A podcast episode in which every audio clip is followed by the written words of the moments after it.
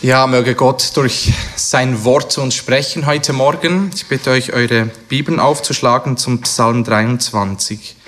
Wir wollen zusammen diesen bekannten Psalm zusammen lesen und uns dann einige Gedanken dazu machen. Psalm 23.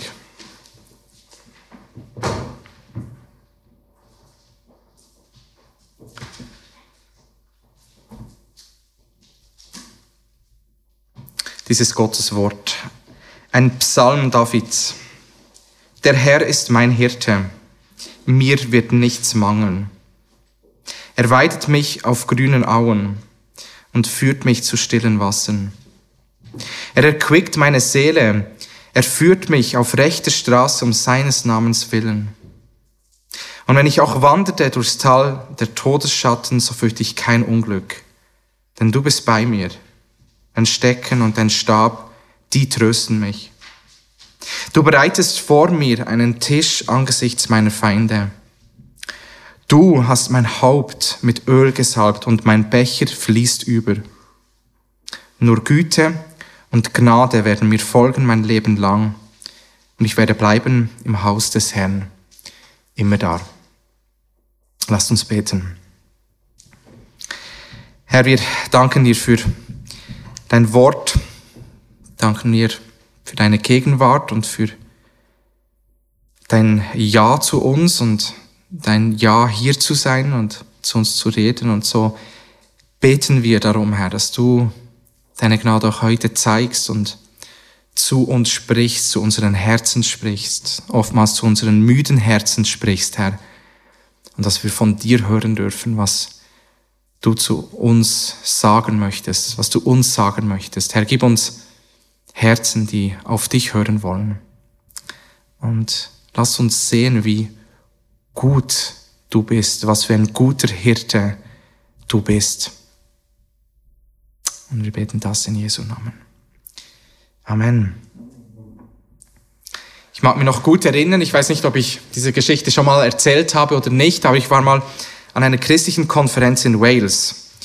Und wir haben an einem Nachmittag einen längeren Spaziergang gemacht und sind dort an der schönen Küste entlang spaziert. Das Wetter war mal sonnig, mal regnerisch, aber immer sehr windig. Wir hatten gute Gespräche, wir genossen die Gemeinschaft zusammen. Und an einem Punkt sind wir an einer Schafweide vorbeigekommen. Und vielleicht 20 Meter entfernt lagen da ein paar Schafe. Und ich wollte unbedingt, dass eines von diesen Schafen ein bisschen näher kommt, dass wir das ein bisschen betrachten können, vielleicht auch füttern können. Und ich habe zu diesem Schaf gesprochen, aber das versucht, zu mir zu locken, aber das war ohne Chance. Ich hatte keine Chance. Dieses Schaf bewegte sich keinen Meter und schaute mich nur verdutzt an. Ich startete ein paar mehr Versuche, aber es blieb immer gleich. Das Resultat war so, dass das Schaf liegen blieb. Doch plötzlich hörte man in der Entfernung eine Männerstimme. Es war wahrscheinlich der Hirte. Und plötzlich sprangen alle diese Schafe auf und liefen in die entgegengesetzte Richtung und kurze Zeit später verschwanden sie hinter der Anhöhe. Sie kannten die Stimme des Hirten. Sie vertrauten dieser Stimme. Und meine Stimme war eine fremde Stimme. Sie kannten diese nicht. Sie vertrauten dieser nicht. Es war vielleicht sogar eine Gefahr für sie, eine mögliche Gefahr. Diese Schafe vertrauten lieber der Stimme, die sie kannten. Diese Stimme, die sie liebten. Und das war für mich persönlich eine, eine wichtige Lektion. Ich glaube, es ist eine Lektion für uns alle. Welcher Stimme vertrauen wir in unserem Leben? Auf welche Stimme hören wir? Wem höre ich zu?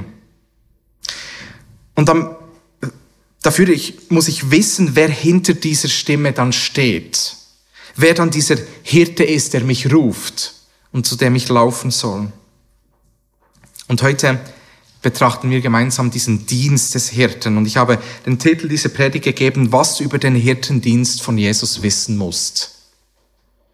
Was du über den Hirtendienst von Jesus wissen musst. Und wir schauen uns fünf Punkte an heute Morgen. Erstens, der Hirte erfrischt dich. Zweitens, der Hirte führt dich. Drittens, der Hirte beschützt dich. Viertens, der Hirte beschenkt dich reich. Und fünftens, der Hirte meint es gut mit dir. Wir werden auf diese Punkte eingehen. Der Hirte frischt dich, er führt dich, er beschützt dich, er beschenkt dich reich und er meint es gut mit dir. Doch bevor dass wir mit dem ersten Punkt beginnen, lasst uns nochmals Vers 1 lesen, ein Psalm Davids. Der Herr ist mein Hirte, mir wird nichts mangeln. Der König David, der schrieb diesen Psalm und er beginnt ihn mit einer wichtigen Aussage. Der Herr ist mein Hirte.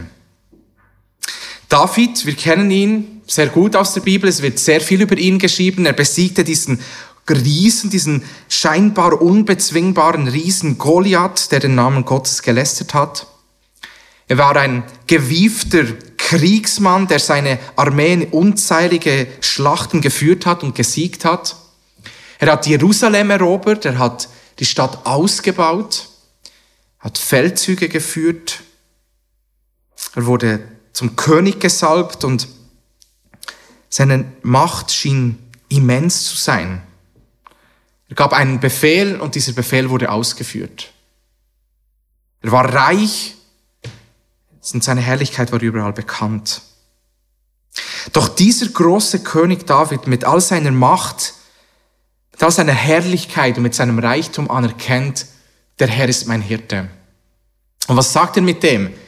Er sagt, der Herr ist mein Hirte und ich bin ein Schaf. Und wir wissen es, ein Schaf ist ein schutzloses Tier.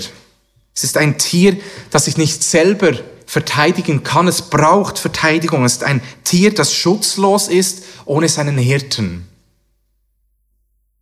Und so sagt dieser, dieser herrliche König David sagt, ich bin schutzlos ohne dich. Dieser gewaltige König anerkennt, ich bin schutzlos ohne den Herrn. Trotz seiner Armee, trotz seiner Leibwächter, trotz allem Reichtum, trotz seiner Macht, ich bin verloren ohne diesen Hirten.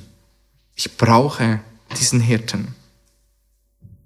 Und dies ist eine, eine grundlegende Lektion für uns alle. Und ich habe das schon ein paar Mal gesagt in den Predigten. Aber ich glaube, es ist so wichtig, dass wir das verstehen. Wir sind alle schutzlos. Wir sind alle machtlos ohne diesen Herrn. Und wir sind alle zutiefst abhängig von diesem Schöpfer, der uns gemacht hat. Wir sind abhängig von dem, der uns gemacht hat. Und wie würde diese Welt anders ausschauen, wenn die Menschen um uns herum das anerkennen würden, verstehen würden? Wie würden sich diese mächtigen Reiche verändern, wenn sie anerkennen, dass ihre Macht, die sie haben, nur beschränkt ist und nur temporär ist und so schnell vorbeigehen kann. Aber was würde sich auch verändern in den Menschen um uns herum, wenn sie anerkennen, dass sie abhängig sind von diesem Gott? David sagt also, der Herr ist mein Hirte und ich bin sein Schaf. Er sagt, der Herr ist mein Hirte. Ganz persönlich. Der Herr ist nicht irgendein Hirte, sondern er ist mein persönlicher Hirte. Und wir haben es bereits gehört aus dem Johannesevangelium, wie sich Jesus selbst als den guten Hirten vorgestellt hat. Und wir können uns gut vorstellen, dass diese jüdischen Zuhörer, die Jesus zugehört haben, die die Schriften kannten, die die Psalmen kannten, die die Psalmen gesungen haben, gehört haben, wie Jesus sagt, ich bin der gute Hirte. Und sie, bin überzeugt, dass eine große Mehrheit an den Psalm 23 gedacht hat. Jetzt kommt dieser Jesus und sagt, ich bin der gute Hirte. Dieser Hirte von David war also Jesus selbst. Er ist Jesus Christus, der dieser gute Hirte ist, dessen Schafe seine Stimme hören. Und er ist derjenige, der nicht nur mit David eine persönliche Beziehung will, der, sondern der eine persönliche Beziehung mit uns allen will. Mit dir und mit mir. Er möchte dein guter Hirte sein, mein guter Hirte. Und die Bibel sagt, dass wir alle wie Schafe in die Irre gehen. Ohne diesen Hirten sind wir alle verloren, hilflos schutzlos, getrennt von ihm. Wir gehen umher in der Dunkelheit. Und diese Dunkelheit wird beschrieben als ein Leben ohne Gott. Ein Leben, ein Leben ohne ihn. Getrennt von ihm in Sünde und ohne Hoffnung. Doch dieser gute Hirte Jesus ist in die Welt gekommen und hat sich als echten Hirten erwiesen. Als Hirten, der nicht nur bezahlt ist für seine Arbeit und sobald die Gefahr da ist, weggeht, sondern sagt, ich lasse mein Leben für die Schafe. Diese Schafe sind mir so viel wert, dass ich bereit gebe, alles zu geben, alles zu lassen. Und er hat es am Kreuz gezahlt, er hat für unsere Schuld gezahlt und gezeigt, was echte Liebe ist. Und er ruft uns alle auf in seine Gegenwart, diesem Hirten nachzufolgen, unter seiner Führung zu leben. Und David sagt hier, mir wird nichts mangeln. Wenn ich diesem Hirten folge, dann wird mir nichts mangeln. David sagt, wenn ich diesen Hirten an meiner Seite habe, da brauche ich sonst nichts. Ich bin absolut sicher bei ihm. Mir wird nichts mangeln, was ich brauche. Habe ich ihn bei meiner Seite, habe ich keinen Mangel. Habe ich ihn aber nicht, so habe ich großen Mangel. Wir haben das an, anderen, an den anderen Stellen in den Psalmen immer und immer wieder gesehen. Genau das, dass die Psalmisten immer und immer wieder genau das uns vor Augen führen wollen, dass wir verloren sind ohne ihn. Und dass wenn wir ihn haben, wir alles haben, was wir brauchen. Nun doch ge genau gegen das versucht doch Satan ständig vorzugehen. Er versucht ständig Gott als geizig darzustellen, als Gott darzustellen, der uns etwas Gutes vorenthalten möchte, als Gott, der es nicht gut mit uns meint, der eben nicht dieser gute Hirte ist dass wir es besser hätten ohne ihn. Aber die Wahrheit ist, wenn wir diesen Hirten haben, dann mangelt uns nichts. Ein Ausleger hat mal gesagt, dass wir tendieren, das Wort aber in unserem Denken falsch zu setzen. Aber wir sagen vielleicht, der Herr ist mein Hirte, aber ich bin doch unbegabt. Oder der Herr ist mein Hirte, aber ich habe keine Familie. Oder der Herr ist mein Hirte, aber Punkt, Punkt, Punkt. Und wir setzen in diese, in diese Punkt, Punkt, Punkt irgendetwas ein. Doch wir sollten sagen, ich bin unbegabt, aber der Herr ist mein Hirte. Ich habe keine Familie, aber der Herr ist mein Hirte. Punkt, Punkt, Punkt, aber der Herr ist mein Hirte. Meine Frage an dich, wo setzt du dein Aber in deinem Leben. Der Herr ist der gute Hirte. Und der Psalmist zeigt uns hier, was wir über diesen Hirtendienst von Jesus wissen müssen. Das bringt uns zum ersten Punkt. Der Hirte erfrischt dich. Lasst uns Verse 2 und den Anfang von Vers 3 zusammen lesen. Er weidet mich auf grünen Auen und führt mich zu stillen Wassern. Er erquickt meine Seele. Der gute Hirte weidet seine Schafen oder eben in anderen Übersetzungen lässt mich auf grünen Auen liegen. Dieses Bild von liegen, von ruhen. Und es ist dieses Bild, was wir auf Schafweiden so oft sehen. Die, die Schafe sind noch kauend, äh, sie haben noch etwas im Mund, sie kauen und sie liegen an den Boden und sie ruhen.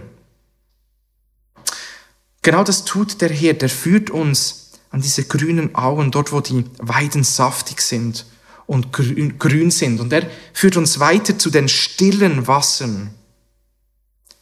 Die stillen Wassern. Essen und Trinken, diese Grundbedürfnisse, die der Herr hier für seine Schafe bereithält. Und hier in seiner Gegenwart kommen die Schafe zur Ruhe. Die Wassern sind still und die Schafe ruhen bei ihm. Es zeigt, dass wir in Gottes Gegenwart in Sicherheit sind und bei ihm zur Ruhe kommen. Wir sind bei ihm in Sicherheit und wir sind bei ihm in einer Ruhe, die diese Welt sonst nicht geben kann. Wir werden bei diesem Hirten erfrischt.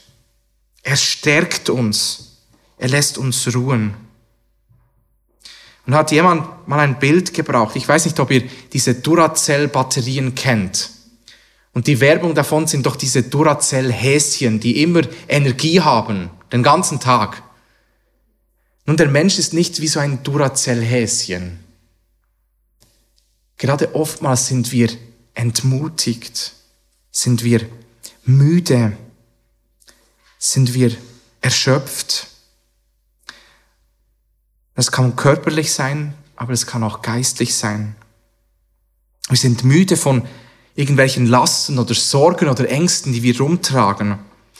Von Familienmitgliedern, die sich gegen uns stellen oder von einer nicht enden wollenden Krankheit. Von der Kampf, von dem Kampf mit der Sünde. Und Jesaja 53, Vers 6 sagt es so treffend. Wir gingen alle in die Irre wie Schafe, ein jeder sah auf seinen Weg. Und wie irren wir eben oftmals in dieser Welt umher. Aber dieser Hirte will uns Sicherheit und Ruhe geben. Er will uns auf diese grünen Auen führen, in die Sicherheit bei den stillen Wassern bei ihm. Er will uns erfrischen.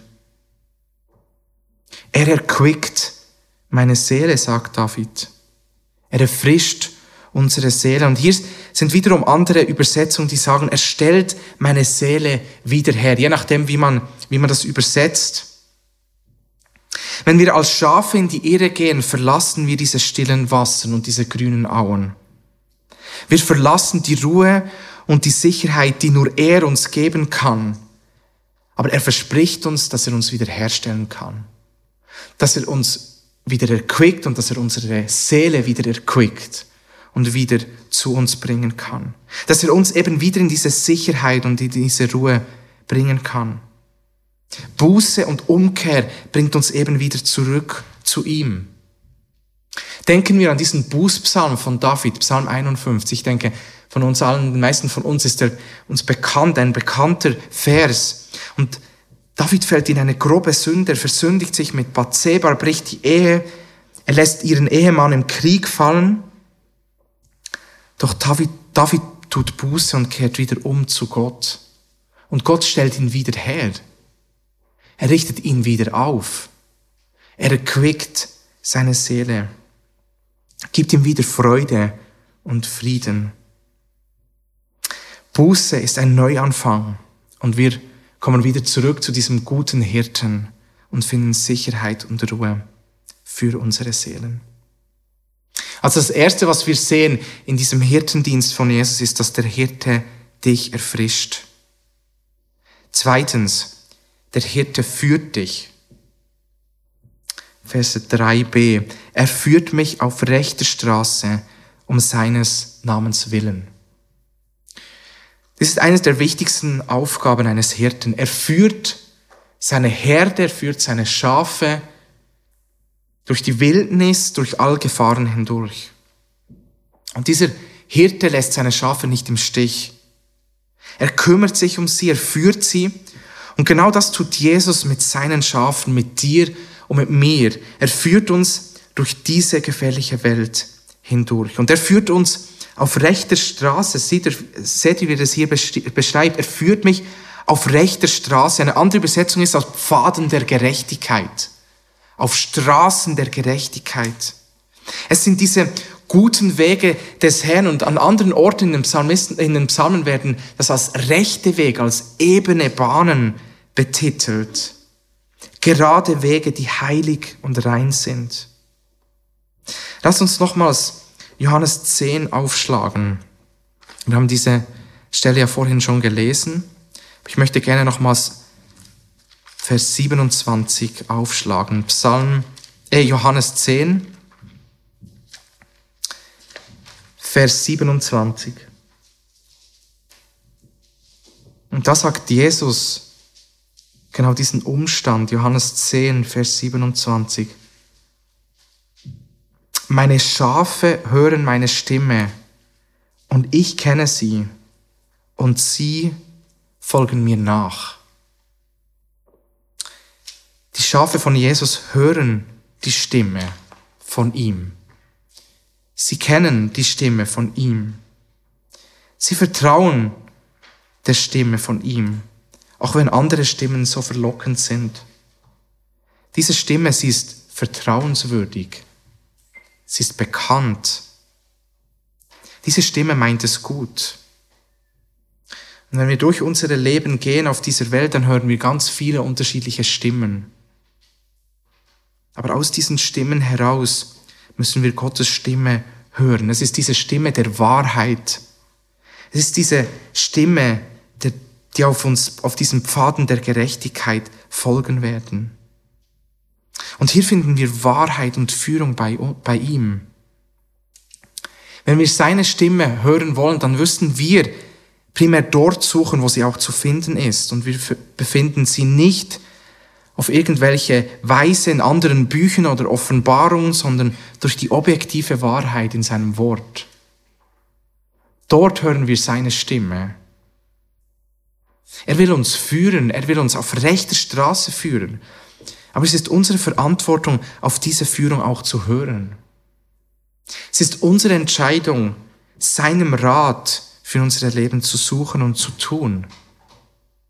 Er sagt dir, dass er uns gerne führt, dass er uns gut führt. Aber wir müssen hören auf seine Stimme. Wir müssen seinen Willen suchen in seinem Wort und diesen von Herzen gerne tun. Er führt dich auf rechte Straße, auf diesen Pfaden der Gerechtigkeit. Und er tut es um seines Namens willen. Seht ihr das im Vers 3, ganz am Schluss? Um seines Namens willen. Es geschieht alles um seines Namens willen. Er soll geehrt werden, er soll erhoben werden in all dem, was passiert. Worum geht es Gott, wenn er seine Schafe zu den stillen Wassern führt, sie erquickt, sie danach durch die Schwierigkeiten des Tal der Todesstatten gut führt und sie schließlich in seinem Haus wohnen können? Es geht ihm um seine Ehre. Es geht ihm darum, dass er erhoben wird. Wir sollen ihm folgen, denn das ist unsere Berufung. Wir repräsentieren ihn hier auf dieser Welt. Und deshalb sollen wir seinen Pfaden der Gerechtigkeit folgen, die sichtbar machen, dass wir eben ihm gehören. Alles soll ihn verherrlichen. Dieser Hirte, der führt dich. Drittens, dieser Hirte beschützt dich. Vers 4.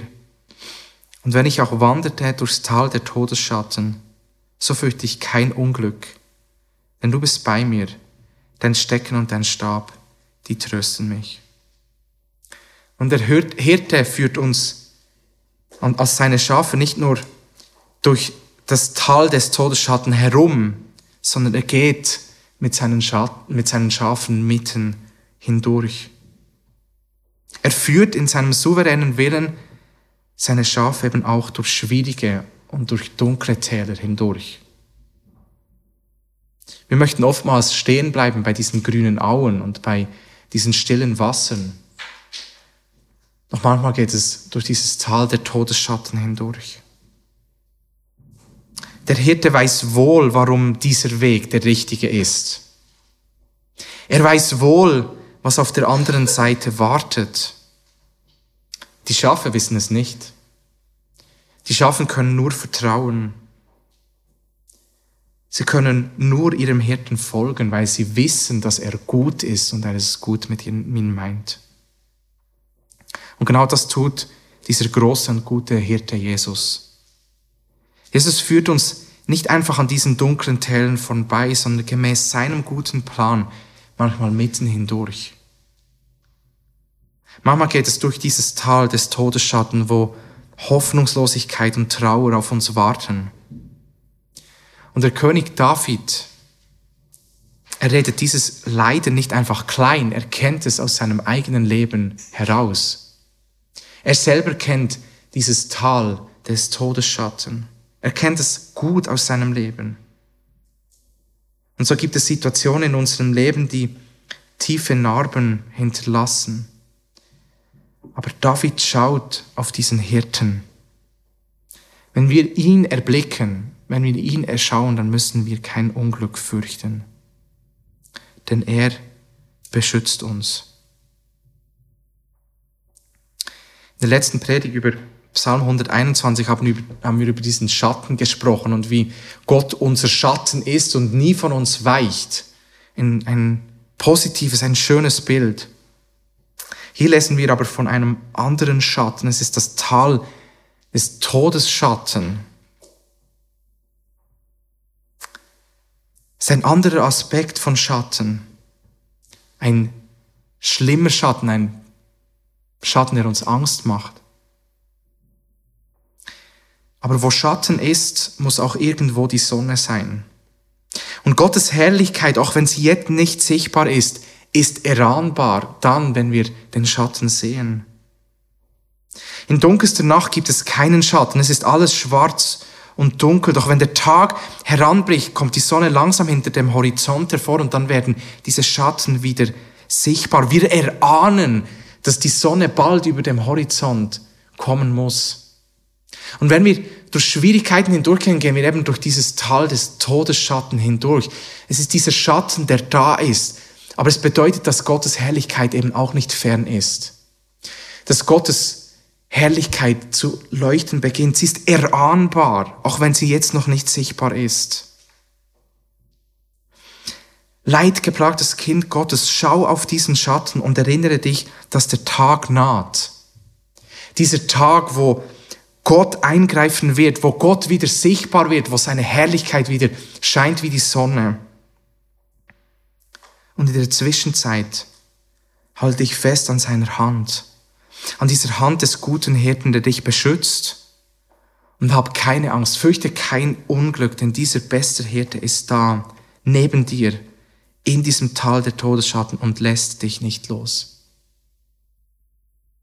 David sagt, dein Stecken und dein Stab, sie trösten mich. Stecken, das ist Schutz, Stab, das ist Führung. Stecken, das ist Schutz, Stab, das ist Führung. Und wie wir bereits gesehen haben, führt eben dieser Hirte seine Schafe. Und besonders in Dunkelheit, besonders in diesem Tal, brauchen wir Führung und Weisung. Nun, dieser, dieser Stecken, der kann auch dafür gebraucht werden, dass er ein Schaf zurechtweist. Und gerade das brauchen wir doch so oft muss uns zurechtweisen. Gerade in diesem Tal der Todesschatten, wo alles so dunkel ist, ist diese Gefahr so groß, dass wir in die Irre gehen. Er muss uns zurechtweisen, aber es geschieht alles in Zuneigung und Liebe zu uns. Da ist sein Stecken, aber da ist auch sein Stab, da ist auch sein Schutz. Da ist auch dieser Herr, der uns beschützt mit seiner starken Hand. Seine Hand ist so viel stärker als die Hände des Feindes. Die Möglichkeiten von Gott sind so viel größer als die Möglichkeiten seines Widersachers. Gott ist so viel größer und dieser Gott ist neben dir und er ist selbst in diesem Tal neben, neben dir. Seine Zusagen, sein Wirken sind dir gewiss. Und deshalb vertrau dich ihm an, diesem guten Hirten, der dich nie verlässt. Der Hirte beschützt dich. Viertens, der Hirte beschenkt dich reich. Der Hirte beschenkt dich reich. Vers 5. Du bereitest vor mir einen Tisch angesichts meiner Feinde. Du hast mein Haupt mit Öl gesaubt, mein Becher fließt über. Hier nun verändert sich die Situation. Der Psalmist, der sitzt am Tisch und wird bedient. Nun, ein Schaf wird normalerweise nicht bedient an einem Tisch. Es würde eher zubereitet werden für den Tisch. Aber es verändert sich jetzt. Diese Situation verändert sich und das Schaf sitzt jetzt am Tisch. Nun, wir können uns vorstellen, David, der, der war das bekannt, dem war das etwas Bekanntes. Er ist am Tisch und es wird aufgedeckt und ihm wird gedient. Aber ihm wird gedient von seinen Knechten. Seine Knechten bedienen ihn. Seinen Mund schenkst. Diese Leute, die für ihn arbeiten, vielleicht diese Sklaven, die ihn bedienen. Aber jetzt bedient ihn den König der Könige. dieser Gott, dieser allmächtige Gott bedient ihn jetzt. David sitzt am Tisch des Herrn. Und angesichts seiner Feinde, diese Feinde werden bloßgestellt. Sie gehen leer aus und dieser David wird voll bedient. Voll bedient. David hatte mit vielen Feinden zu kämpfen. Doch sie werden beschämt und müssen zuschauen, wie dieser David von Gott bedient wird. Und hier sehen wir die Großzügigkeit des Herrn. Er führt uns nicht nur durch schwierige Tellen, nein, er gibt uns immer wieder einen reich gedeckten Tisch. Als Kinder Gottes sind wir durch den Tod von Jesus zu Siegen geworden. Die Bibel sagt, dass wir mehr als Überwinder sind, die wir ihm angehören. Jesus hat den Sieg bereits erreicht und wir dürfen in seinem Sieg gehen. Und Jesus deckt uns nicht nur den Tisch angesichts unserer Feinde, sondern er salbt unser Haupt auch mit Öl. Nun, Öl wird an gewissen Orten der Bibel mit dem Heiligen Geist verglichen und es könnte hier sein, dass es ein Symbol für den Geist ist. Aber wir können uns sicher sein, dass es ein Zeichen ist von Respekt und Würde. In der damaligen Kultur wurde ein Mensch mit Öl gesalbt als ein Zeichen von Liebe, von Respekt, von Ehrerbietung. Denken wir an diese Frau in den Evangelien, die dieses teure Salböl gekauft hat und Jesus damit salbt. Sie hat viel Geld ausgegeben. Wir lesen davon, dass es in einem Alabasterfläschchen war und dass sie Jesus gesalbt hat und dass sich die Jünger aufgeregt haben. Wie wurde das Geld hätte man doch den Armen weitergeben können. Salböl war etwas Wertvolles. Und so salbt Gott seine Kinder mit diesem Öl. Als Zeichen von würde, von Respekt, von du gehörst zu mir. Und dann ist noch dieser Becher. Dieser Becher ist nicht einfach voll bis zum Rand, sondern er fließt über. Bei Gott ist Überfluss zu finden. Seht ihr, wie großzügig dieser Gott ist? Seht ihr, dass er nicht knausrig ist, sondern uns reich beschenkt. Dass er es gut meint mit uns.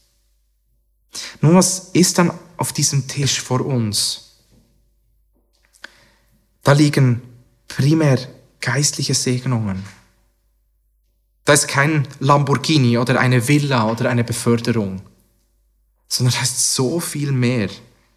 All diese Dinge vergehen und haben keinen Ewigkeitswert. Aber was hier vor uns liegt, sind diese unschätzbaren Reichtümer von Gott. Da liegt Frieden mit ihm, Vergebung, Gnade und Treue im Überfluss. Da ist Erlassen deiner ganzen Schuld, da ist unbeschränkte Liebe, da ist das ewige Leben. Da liegen Friede und Freude selbst in großem Leid und dieser Tisch ist da und wir dürfen einfach nehmen. Von ihm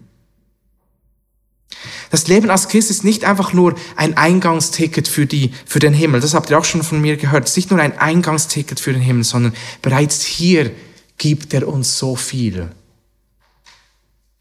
So viele geistlichen Segnungen. Sehen wir es überhaupt noch? Schätzen wir es überhaupt noch, was da vor uns liegt? Und erkennen wir, dass all das, was hier ist, einen unschätzbar großen Preis hatte? Denn das Blut von Jesus musste fließen, damit wir von diesem Tisch nehmen können. Jesus musste diesen Preis bezahlen für uns. Der Hirte beschenkt dich so reich. Und das bringt uns zum fünften Punkt. Der Hirte meint es nur gut mit dir. Vers 3, äh, Vers 6. Nur Güte und Gnade werden mir folgen mein Leben lang und ich werde bleiben im Haus des Herrn immer da. Nur Güte und Gnade werden wir folgen mein Leben lang. Ich habe in der Sekundärliteratur nachgelesen, dass dieses Verb, das hier für folgen gebraucht wird, normalerweise in einem anderen Zusammenhang geschrieben wird. Es wird normalerweise gebraucht, um Handlungen von Feinden zu beschreiben. Ein Feind jagt dich und du musst davonrennen. Ein Kämpfer folgt seinen Feind oder er jagt seinem Feind nach. Ein Jäger verfolgt ein Wildtier. Und jetzt sagt David hier etwas Interessantes. Er sagt, ein Kind Gottes jagt die Güte und Gnade des Herrn ihr Leben lang. Als Schafe des guten Hirten werden wir verfolgt. Und wir werden verfolgt von Güte und von Gnade. Ein Leben lang. Wir müssen nicht Angst haben, dass uns irgendein Feind verfolgt oder ein Terrorist uns verfolgt. Nein, was uns als Kinder Gottes verfolgt, sind Gnade und sind Güte. Ein Leben lang. Und das bedeutet eben auch, dass uns Gnade und Güte verfolgt, nicht nur dann, wenn alles so rund läuft, sondern gerade auch dann, wenn wir in großen Nöten sind, wenn wir in Krankheit sind, wenn wir durch Schwierigkeiten gehen und gerade auch dann, wenn wir mit Sünde zu kämpfen haben. Manchmal denken wir doch als Christen so, für Krankheit oder Tod oder andere Schwierigkeiten kann ein Christ ja nichts dafür. Da ist es ja naheliegend, dass Gottes Gnade und Güte hier ist. Aber wenn wir sündigen, sind wir doch selber verantwortlich. Wenn wir sündigen, dann ist es unser, unsere eigene Verantwortung und wir müssen selber damit klarkommen, wie wir wieder aus diesem Tal herauskommen. Aber gerade dort ist Gnade überströmend. Gerade dort ist Gottes Güte da und gerade dort dürfen wir uns sicher sein, dass wo wir schwach sind und gefehlt haben, dass Gottes Gnade und Gottes Güte noch viel größer ist. Bist du hier und du denkst genau so, dass Gott doch seine Gnade zeigt, wenn ich leide, aber sicherlich nicht, wenn ich in Sünde gefallen bin, weil ich es selber zu verantworten habe, dann wisse, nein, Gottes Gnade ist gerade da, groß. Vertraue ihm.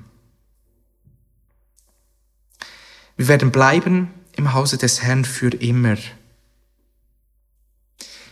Ein Knecht oder ein Angestellter kann für eine bestimmte Zeit oder vielleicht sogar für eine längere Zeit im Haus des Herrn bleiben. Aber er bleibt nicht für immer. Wir sind Kinder Gottes und deswegen dürfen wir für immer bei ihm bleiben, weil er unser Hirte ist, besonders weil er unser Vater ist. Was für einen wunderbaren Hirten wird uns hier vorgestellt. Einen Hirten, der uns, der es so gut mit uns meint. Uns wird ein Hirte vorgestellt, der so umfassend wirkt und so umfassend liebt.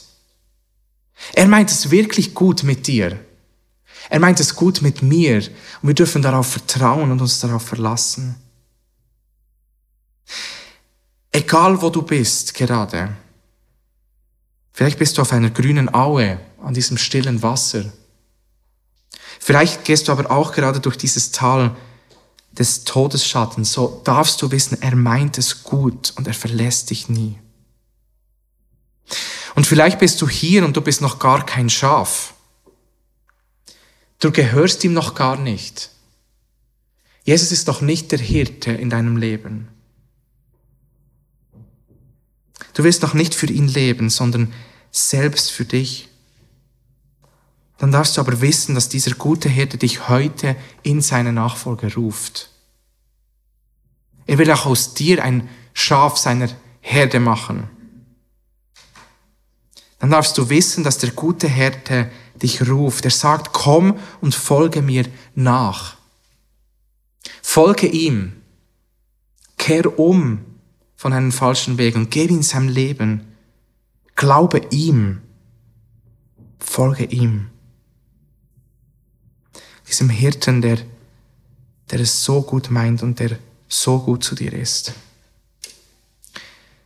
Ich möchte am Schluss eine, eine Zusammenfassung des Psalms lesen. Es unterstreicht nochmals, wie umfassend dieser Dienst von, diesen, von diesem besten Hirten von Jesus ist. Dieser Hirte, der dich erfrischt, der dich führt, der dich beschützt, der dich reich beschenkt und der es gut mit dir meint. Ich weiß leider nicht, wer es geschrieben hat, aber ich glaube, es gibt uns eine gute Zusammenfassung. Der 23. Psalm erklärt, der Herr ist mein Hirte, das ist Beziehung. Mir wird nichts mangeln, das ist Versorgung. Er lässt mich weiden auf grünen Auen, das ist Ruhe. Er führt mich zu stillen Wassern, das ist Erfrischung. Er stellt meine Seele wieder her, das ist Heilung. Er leitet mich auf den Pfaden der Gerechtigkeit, das ist Führung. Um seines Namens willen, das ist Ziel. Auch wenn ich durch das Tal des Todesschatten gehe, das ist Prüfung. Ich fürchte kein Unglück, das ist Schutz. Denn du bist bei mir, das ist Treue. Dein Stecken und dein Stab trösten mich, das ist Zucht. Du bereitest vor mir einen Tisch im Angesicht meiner Feinde. Das ist Hoffnung. Du salzt mein Haupt mit Öl. Das ist Weihe. Mein Becher läuft über. Das ist Überfluss. Gutes und Barmherzigkeit werden mir folgen mein Leben lang.